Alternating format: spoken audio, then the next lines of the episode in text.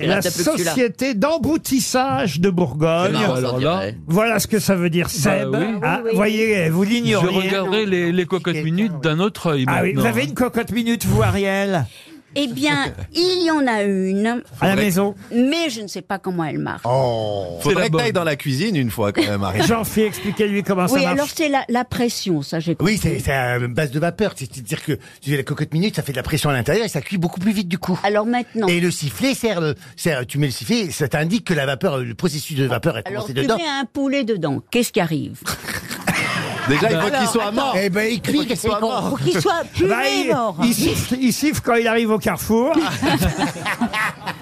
C'est là-dedans que je fais mon rôti de porc à l'orangina, moi. À l'orangina. Quoi Ah oui. À Laurent. C'est dans la non. cocotte minute, une bonne recette de cocotte minute. Alors, J'avais- vas-y. J'avais eu Alors. cette recette dans Femme Actuelle. tu prends un rôti de porc ou un rôti de dinde, selon. hein. Oui. Tu le mets dans la cocotte, tu le fais revenir avec un peu d'huile, tu vois, tu le fais revenir de chaque côté pour qu'il y ait bien, euh, tu vois. euh, Moi, il y en a un que je vais pas faire revenir. avec, avec des oignons et tout Tu verses une canette de, une fois que c'est bien revenu, tu verses une canette d'orangina, la même valeur en eau, secouez-moi, secouez-moi.